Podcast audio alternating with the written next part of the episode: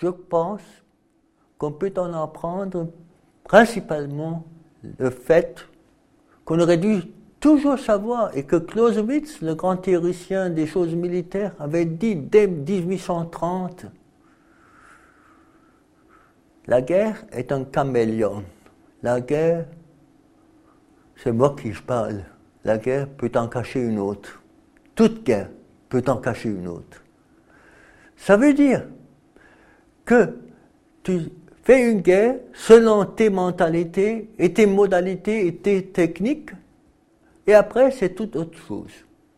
En 14, ils avaient bien sûr les gros canons, mais ils ne savaient pas encore ce que seraient les gaz qu'ils avaient en 15. Ils ne savaient pas ce que seraient les tanks qu'ils avaient en 16-17. Ils ne savaient pas que l'avion peut à merveille servir pour bombarder les villes, ce qu'ils avaient à partir de 15-16.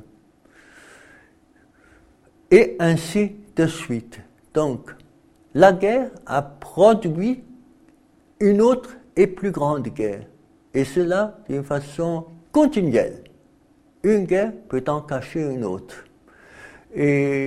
Je pense que les gens qui s'intéressent à la Première Guerre mondiale comme euh, guerre industrialisée, comme guerre des masses, comme guerre de propagande, comme guerre des mentalités, ressentent, peut-être sans pouvoir le dire, exactement ce phénomène, que c'est un processus d'agrandissement continuel de la guerre. La guerre n'a pas, dit le même Clausewitz, une frontière en soi.